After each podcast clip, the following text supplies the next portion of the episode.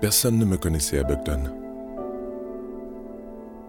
Clem avait choisi la ville à cause de cela, et d'ailleurs, même si je m'étais dégonflé, il ne me restait pas assez d'essence pour continuer plus haut vers le nord. À peine 5 litres. Avec mon dollar, la lettre de Clem, c'est tout ce que je possédais. Ma valise N'en parlons pas. Pour ce qu'elle contenait. J'oublie. J'avais dans le coffre de la voiture le petit revolver du gosse, un malheureux 635 bon marché. Il était encore dans sa poche quand le shérif était venu nous dire d'emporter le corps chez nous pour le faire enterrer.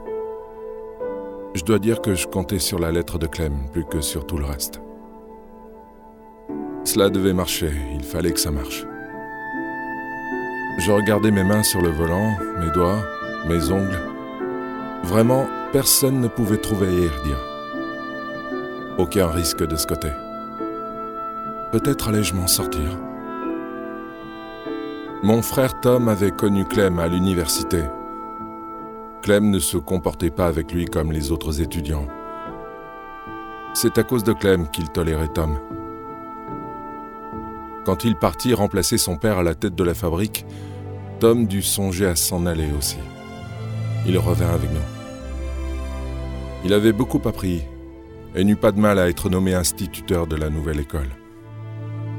Et puis, l'histoire du gosse flanquait tout par terre. Moi, j'avais assez d'hypocrisie pour ne rien dire, mais pas le gosse. Il n'y voyait aucun mal.